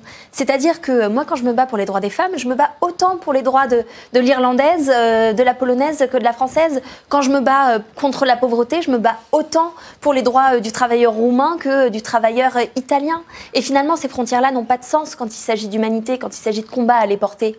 Donc moi, je ne vais même pas parler de culture, parce que euh, la question du respect euh, des différentes cultures, oui, euh, il y a différentes cultures, elles cohabitent. Nous, on se bat en tout cas pour, pour les préserver, pour se multiplier. Après, on parlait d'intérêt géostratégique en fonction de avec qui on fait des alliances ou pas, les pro-atlantistes, ceux qui sont plus très tournés vers, vers l'Est. voilà. Mais, Comment concilier ces différences? Mais ça, vous, vous voyez, enfin, là, on, parle des différents États membres. Moi, je vous parle des combats qu'on doit porter en commun au sein de l'Union européenne. Alors, ce serait quoi en commun? L'environnement, par exemple? Très clairement, Des questions qui fédèrent l'ensemble? Tout à fait. Aujourd'hui, moi, je trouve scandaleux euh, que la question de la transition écologique ne soit pas centrale dans l'Union européenne. Les grands défis de la période, c'est bien sûr la transition écologique. Quand on voit l'urgence pour le climat avec les marches pour le climat, qui sont des marches internationales, qui ne sont pas que des marches Alors, il y a déjà une politique européenne en la matière. Est-ce que pour vous, elle est satisfaisante? Bien sûr qu'il y a une politique, elle est très insatisfaisante. Aujourd'hui, il faudrait que ce soit une priorité politique absolue. Euh, ça et la question sociale, bien sûr, puisqu'elles sont tout à fait liées. Il s'agit d'égalité, il s'agit d'égalité du vivant, il s'agit de transition euh, dans la construction du monde qu'on veut bâtir de manière plus générale. Aujourd'hui, le problème des traités européens, c'est qu'ils font de la question du déficit et de la dette une priorité. Moi, je considère que la dette écologique et la dette sociale, parce qu'elles existent toutes les deux, sont prioritaires et que c'est ça qu'on doit prendre à bras le corps. Merci beaucoup. Voilà pour la, réponse de, de Roxane lundi. Une autre question dans nos studios à Paris.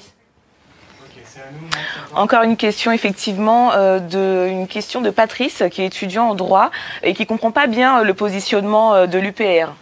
Oui, bonsoir. Alors, il a été dit au début du débat que les eurodéputés n'avaient pas énormément de pouvoir de changement pour l'Union européenne, que les pouvoirs étaient surtout concentrés dans la Commission européenne. Donc, la question que j'aimerais vous poser, c'est en tant que potentiel euh, futur eurodéputé, quel serait votre projet et comment est-ce que vous souhaiteriez changer euh, les choses au niveau purement européen? Merci. Alors voilà, si tant est que vous souhaitiez euh, changer les choses, euh, Zaman Ziwan, quelle va être euh, votre action finalement au sein du Parlement si vous êtes élu Bonsoir et donc merci pour, pour la question. Moi je voudrais expliquer quelque chose, c'est qu'aujourd'hui l'UPR se présente à ces élections non seulement parce que nous sommes un parti politique et que nous sommes légitimes à nous présenter à toutes les élections, ça c'est la première des choses. Ensuite, il faut comprendre, il faut comprendre quelque chose d'assez essentiel. Nous proposons aujourd'hui aux gens de voter pour la seule liste capable de changer les choses, puisque ça fait 40 40 ans, je répète encore une fois, que tous les autres partis politiques vous proposent la même chose et donc avec les mêmes conséquences, à savoir la même Union européenne. Et enfin, euh, l'objectif tout simplement euh, de, l'UPR, je suis, oui, je suis désolée. Non, mais, parce que euh, vous dites qu'un député européen ne sert à rien. Je ne vois pas comment vous allez faire. Bah vous, est-ce que c'est notre objectif Non, notre objectif n'est pas d'aller changer l'Union européenne. Ah. Ceci étant dit, il est, il est évident, et nous l'avons dit à plusieurs reprises, nous ne ferons pas la politique du moins disant.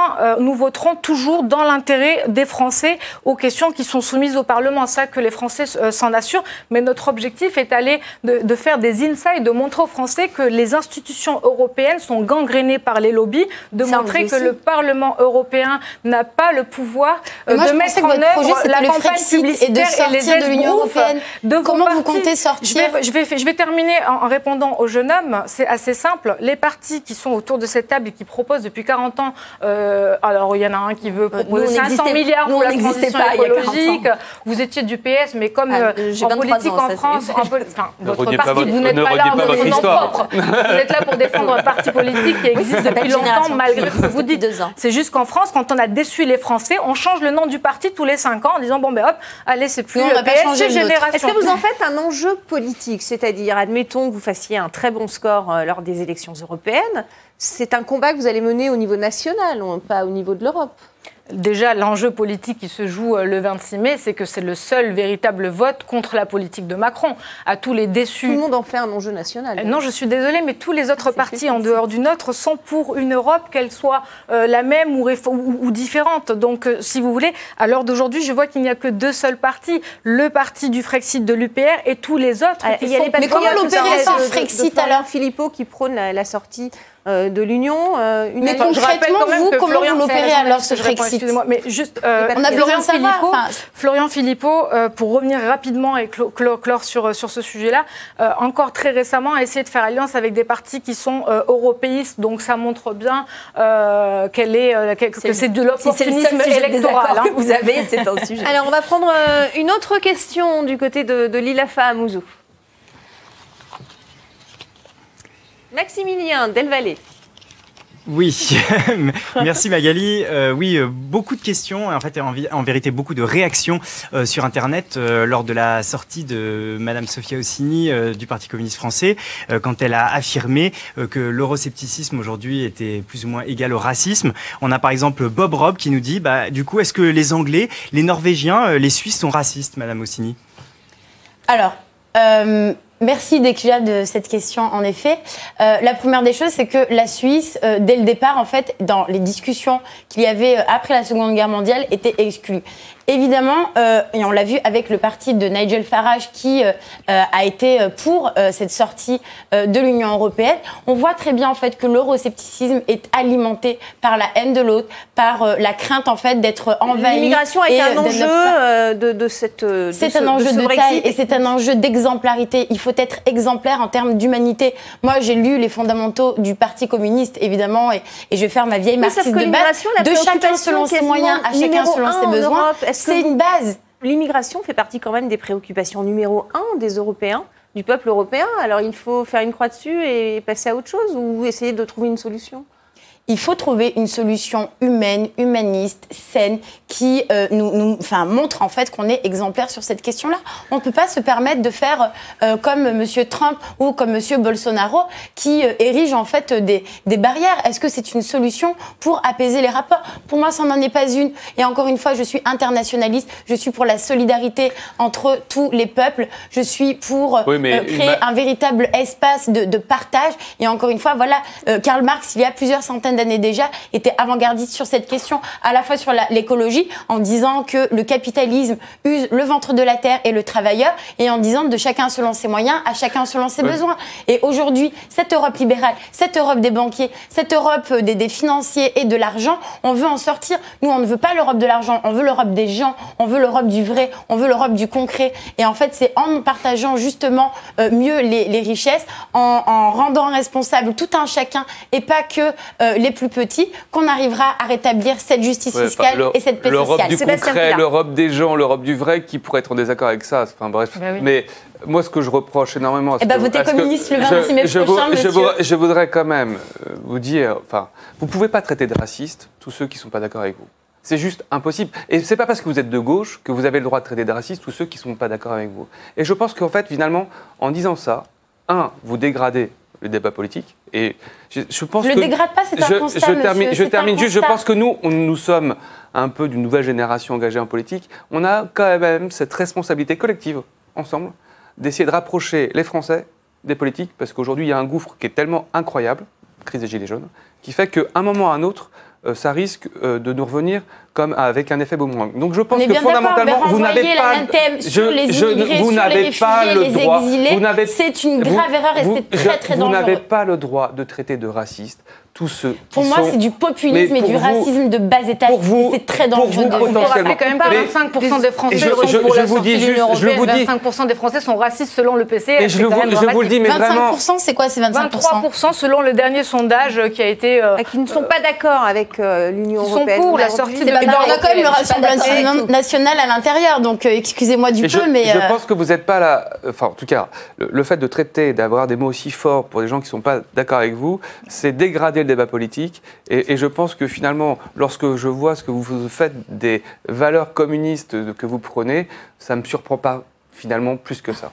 Mais Alors, si, euh, si je peux juste Roxane, réagir là-dessus. lundi et on euh, part, euh, je pense qu'il faut quand même, question. il faut quand même garder ces lignes rouges et le dire. Mm. Euh, moi, quand vous dites que vous soutenez la politique de M. Orban, je suis profondément Je choquée. je le dis. Je dis juste que vous Euh, n'avez aucun droit pour juger. bah, moi, je dire, Aucun droit parce j'ai que vous n'êtes pas hongroise et que finalement Eh ben vous, avez le droit de donner votre droit, vous mais avez c'est pas, c'est pas vous qui droit pour de lui.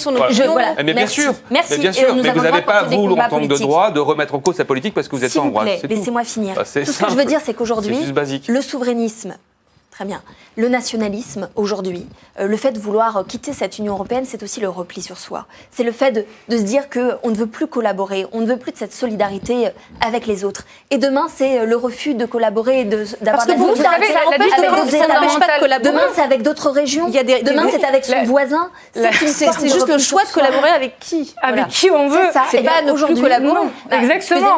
Aujourd'hui, c'est quand même une forme de repli sur soi. On ne peut pas dire le contraire.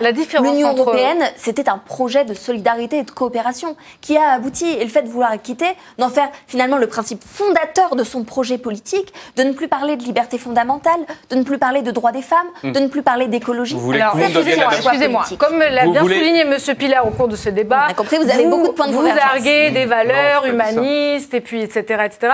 Autour de cette table, personne et même dans tous ceux qui nous tous les, La les personnes qui nous écoutent, quand vous dites humanisme, personne ne va très vous dire inquiétante. euh, je suis pour que les personnes décèdent dans la Méditerranée, je suis pour contre contre euh, le, pouvoir d'achat des pays de l'Est. On a tous Mais soutenir la politique de M. Orban, c'est Maintenant, la, différence profonde entre vous et l'UPR qui propose de sortir de l'Union européenne et de s'en libérer, c'est tout simplement que nous défendons les intérêts des Français. Vous avez l'air d'omettre. Mais, c'est ce que vous dites, Madame. Vous avez l'air d'oublier. Tout à fait. Vous avez l'air d'oublier. Depuis le début de cette émission, vous répétez Frexit et euh, mettre un coup de pied dans la fourmilière. Vous n'avez pas de projet.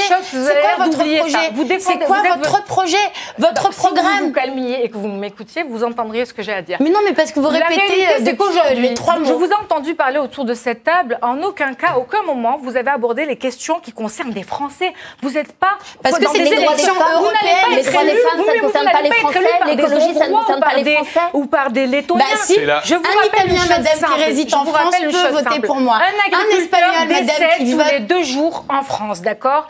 La politique de désindustrialisation, le démantèlement de notre industrie entre, euh, dans ces 60 dernières années met des usines à la porte tous les jours. Je ne vous entends pas en parler, alors c'est bien beau de se faire. Mais par alors, la lutte contre le Mesdames, on va prendre une question. Un peu dur de, je, peux, je peux juste m'exprimer sur ce point-là, parce que euh, c'est une grosse différence, c'est que je pense qu'en effet, la France a besoin de l'Union européenne et notamment pour répondre à des problèmes, là, pour, répondre à des problèmes de français. Quand on parlait de l'industrie, je vais reparler de la construction navale. Alors on va faire le débat. non, non, parce que c'est important. À Saint-Nazaire, les chantiers navals de l'Atlantique ont été rachetés par des Italiens.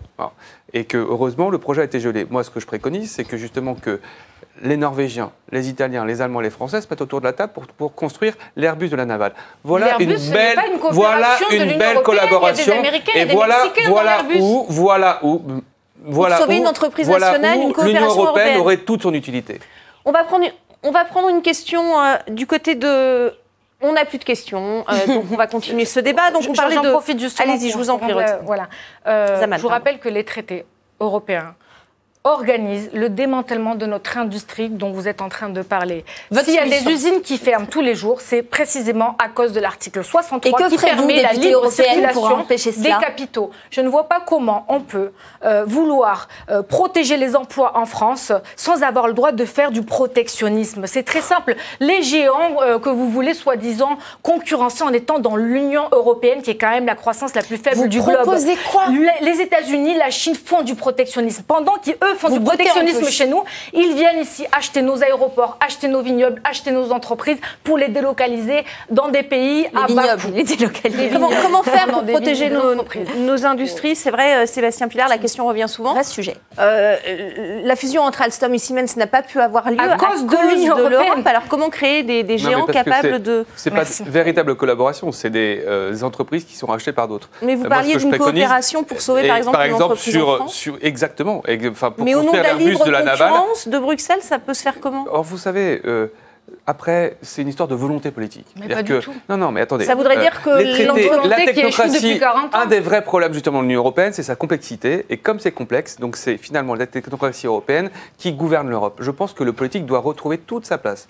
Et que finalement, s'il y a une vraie volonté politique de créer cette, euh, comment dire, par exemple, l'Airbus de la construction navale, j'en reparle, je pense que finalement, les politiques peuvent le faire. Mais qu'est-ce qui s'est passé? On a vu Emmanuel Macron qui a passé son temps à insulter Salvini euh, pendant, pendant six mois. Vous croyez 10 secondes que c'est une bonne manière de lancer une belle collaboration entre la France, euh, entre la France et l'Italie sur un sujet, sur un sujet qui devrait nous, tous nous rassembler. Et ils se sont eh ben, déchirés sur la question on des voit migrants, bien, On voit bien que lorsqu'on essaye d'imposer nos propres règles françaises ou notre propre prisme de valeur à d'autres, alors que finalement ils n'ont pas envie de, de l'appliquer, on remet en cause le fondement même de tout projet européen, qui est une collaboration et qui est de rapprocher des peuples. Sur, euh, sur la, la délocalisation, parce que moi j'ai une super arme en anti-délocalisation, il s'appelle Édouard Martin. C'est-à-dire que c'est un député européen aujourd'hui, euh, génération, euh, ouvrier, syndicaliste, qui est donc été ouvrier notamment à Florange, où il s'est battu euh, pour Léo Fourneau, et qui aujourd'hui se bat vraiment sur la question ouvrière. Et ça, ce sont des propositions et des réponses. Lui, il n'est pas simplement dans la posture. C'est-à-dire que au quotidien, mais je vous l'explique. Comment vous vous battez depuis 40 ans pour n'avoir rien Mais depuis 40 ans, madame. Mais comment vous allez vous battre encore une fois Vous n'avez pas répondu à la question. Alors, on va voir Martin. Je voudrais Comment vous allez comment nous aurons de l'Union européenne et nous recouvrons. J'aimerais parler de ce qu'a fait Édouard Martin. Comment. Comment Nous protégerons nos emplois parce que nous ne serons plus à Comment Je vais vous donner des conseils. Je vais vous donner des conseils. Ce qu'a fait Édouard Martin, qui est sur notre liste donc du printemps européen et de Vous avez 30 secondes. Très bien. Édouard Martin, lui, se bat pour qu'il y ait ce qu'on appelle un ajustement carbone aux frontières. Donc ce qu'il propose très clairement, c'est qu'on fasse attention pour que les importateurs qui viennent importer euh, en Europe euh, puissent avoir un bilan carbone extrêmement bas. Parce que sinon, bien sûr, la seule solution pour baisser les émissions de gaz à effet de serre en Europe, c'est la désindustrialisation. Donc il se bat notamment sur cette question et c'est l'une de ses grandes propositions. Merci beaucoup. On va passer euh, à la conclusion de ce débat. Il va s'agir euh, d'une conclusion de deux minutes pour euh, chacun de, nos invités, deux minutes pour convaincre. Je commence par vous, Zaman Ziwan. Deux minutes pour nous dire pourquoi il faut voter pour la liste de François Asselineau. Eh bien, tout simplement parce qu'on vient de se rendre compte que déjà, seulement quatre personnes autour de cette table, nous avons du mal à nous mettre d'accord, que l'Union européenne, c'est 27 pays, 28 pays, euh, dont le pouvoir est détenu par la Commission euh, européenne. Aujourd'hui, nous, les Français vont élire des eurodéputés, qui, comme je l'ai dit tout à l'heure, les eurodéputés français ne représentent que 10% du Parlement européen, ce qui est assez infime, et euh, n'auront aucun pouvoir de changer les choses. Je voudrais que les Français qui nous écoutent aient conscience d'une chose assez simple. Si l'Europe était réformable, ça fait 40 ans que tous les partis, lors de chaque campagne euh, des Européennes promettent aux Français de changer l'Europe. Au bout de 40 ans, il est euh, temps de tirer le constat. L'Europe n'est pas réformable. Euh, et enfin, je voudrais rajouter une phrase donc justement d'Albert Einstein qui dit que la folie, c'est de faire toujours la même chose et de s'attendre à ce que le résultat soit différent. Donc, si les Français veulent du changement, si les Français veulent sanctionner la politique de Macron, c'est très simple. Il y a deux listes lors de ces élections européennes. La liste UPR, qui est une liste de gages de vérité et de changement et toutes les autres listes pour lesquelles, à qui vous avez déjà donné une chance euh, ces 40 dernières années et qui ont à chaque fois échoué et qui ont euh, tout simplement euh, renié votre vote. Merci beaucoup Zaman Sofia Ossini. Même chose, vous avez deux minutes pour nous dire pourquoi il faut voter pour la liste emmenée par Yann Brossard. C'est très simple, il faut évidemment voter pour euh, la liste portée par Yann Brossa parce que c'est une liste d'abord euh, composée à moitié d'ouvriers, de salariés, de gens euh, voilà, qui connaissent leur réalité. La numéro 2, c'est Marie-Hélène Bourlard qui s'est battue dans son usine textile et qu'on a pu voir dans le film de, François Ruffin et qui est une femme exemplaire. Ce sera après Jackie Hoffman qui était aussi une députée communiste, la deuxième ouvrière qui ira et qui entrera au Parlement européen. C'est un projet résolument euh, porté sur l'écologie, sur le social, sur euh, euh, le, meilleur partage des richesses, pour un prélèvement à la source pour les multinationales, un SMIC européen, un service public également au niveau européen. Et nous, on garde cette même ligne. On a arraché encore une fois des conquis sociaux par le passé. Aujourd'hui, tout le monde est très heureux d'avoir une carte vitale. Tout le monde est très heureux d'avoir des conventions collectives et la médecine du travail. Et nous avons l'ambition forte, et nous allons y arriver, d'amener ce même type de droit au niveau européen pour que tous les pays de euh, ce territoire puissent en profiter, les Français, les Suédois, les Espagnols, les Portugais, et évidemment une ouverture sur euh, la Méditerranée parce qu'on doit faire également aussi avec ses voisins. Ça, c'est notre ambition, celle du Parti communiste français. Merci beaucoup. Euh, on passe à vous, Sébastien Pilar. Dites-nous pourquoi il faut euh, voter pour la liste emmenée par François-Xavier Bellamy lors de ces Pas facile en deux minutes. Mais du coup, il y a un peu plus de temps. la, première chose que je voudrais dire, c'est que fondamentalement, même si l'Union européenne ne nous convient pas, nous avons la conviction que la France a besoin d'une Union européenne. La, France a besoin de l'Europe sur des sujets qui sont assez simples. Je parlais des filières industrielles la navale, l'automobile, le ferroviaire, l'hydrogène, euh, euh, les, batteries électriques sont des sujets d'avenir qui sont fondamentaux et finalement où la France euh, pourra trouver des partenariats au sein de l'Union européenne et il est beaucoup plus simple en tout cas de trouver des partenaires économiques au sein de l'Union européenne que de trouver et d'aller les chercher ailleurs. Le deuxième point, c'est qu'il y a des grands sujets d'avenir. Parlons de l'intelligence artificielle. Malheureusement, on est aujourd'hui posté sur des, sur, des, sur des slogans, sur des, sur des grandes notions, mais parlons des vrais sujets. L'intelligence artificielle est un vrai sujet. Aujourd'hui, l'intelligence artificielle nous oriente vers les livres que nous allons lire, vers les chansons que nous allons écouter, vers même les idées. C'est un sujet fondamentalement européen, pris en tenaille entre la Chine d'un côté et les États-Unis de l'autre, évidemment, c'est un sujet euh, qui doit se saisir, être saisi au niveau européen. Et puis l'Europe, fondamentalement, c'est une civilisation. Et quand on parle de transhumanisme, par exemple, qui est connecté avec l'intelligence artificielle, l'Europe doit se saisir de ce champ de valeurs ensemble parce que c'est notre terrain. le transhumanisme, je suis pas sûre que tous nos téléspectateurs. Tout ce qui est, euh, l'augmentation du corps humain, par exemple, tout ce qui est lorsqu'on voit lorsqu'on voit en Chine qu'on commence à augmenter l'humain in utero, vous vous rendez compte où on va? Vous vous rendez compte où on va? Et donc l'idée d'avoir ce prisme de valeurs que nous devons porter, qui sont fortement humanistes, qui reposent fortement sur des racines chrétiennes, nous devons en tout cas ensemble les porter et les faire rayonner euh, au niveau mondial. Après, évidemment, l'Union européenne, telle qu'elle est aujourd'hui, ne nous convient pas. Il faut évidemment simplifier, parce qu'aujourd'hui, l'Union européenne est prise en otage par la technocratie. Il faut mettre fin à toute poussée fédéraliste. C'est simple, il faut repositionner l'Europe sur un domaine de compétences. Et il faut, comme je l'entends, arrêter de juger, arrêter de jeter des anathèmes sur la terre entière, notamment au sein de l'Union européenne. Je, vous parliez d'Urban tout à l'heure. Urban a parfaitement le droit, le droit de porter ses convictions. Il a été élu à plus de, je crois, 60 ou 70% par les Hongrois.